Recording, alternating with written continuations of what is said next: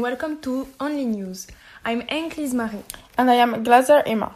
In our program, we look at iconic photographs from the 20th century and explore with you the behind the scene, meaning which somehow got lost in these pictures' instead fame.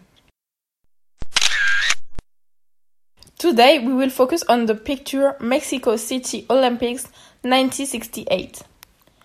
Indeed, it's a picture which shows three men on a podium. There are two black men who are raising their fist and one white man who doesn't. The first place is attributed to Mr. Smith and the third to Mr. Carlos. Both are African American. The second place is for Norman, the white man. They are winners of a 200 meter running. We can ask ourselves what they are posing like that. They made this gesture to fight racism and the exclusion of African Americans in America.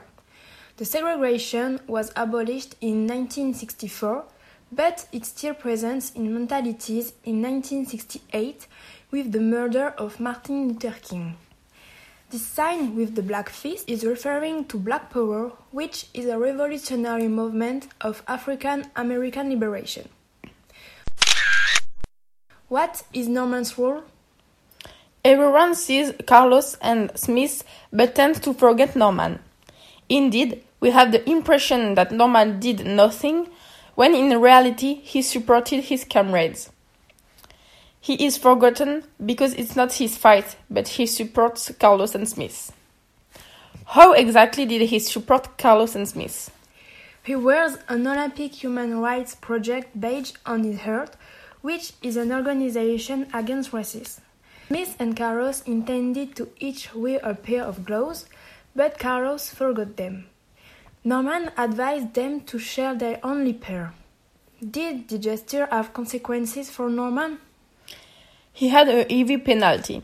He has been banned from any competition. He can find a job. He was deprived on his teaching profession. Norman was also ostracized. His family is threatened with death, and he brought shame on her. To conclude, we can say that everyone sees the two black men and not the white, but all three had the same idea.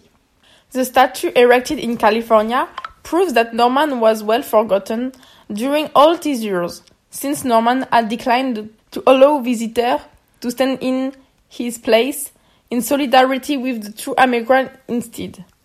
After his death, he had an apology from the Australian government, which misjudged him.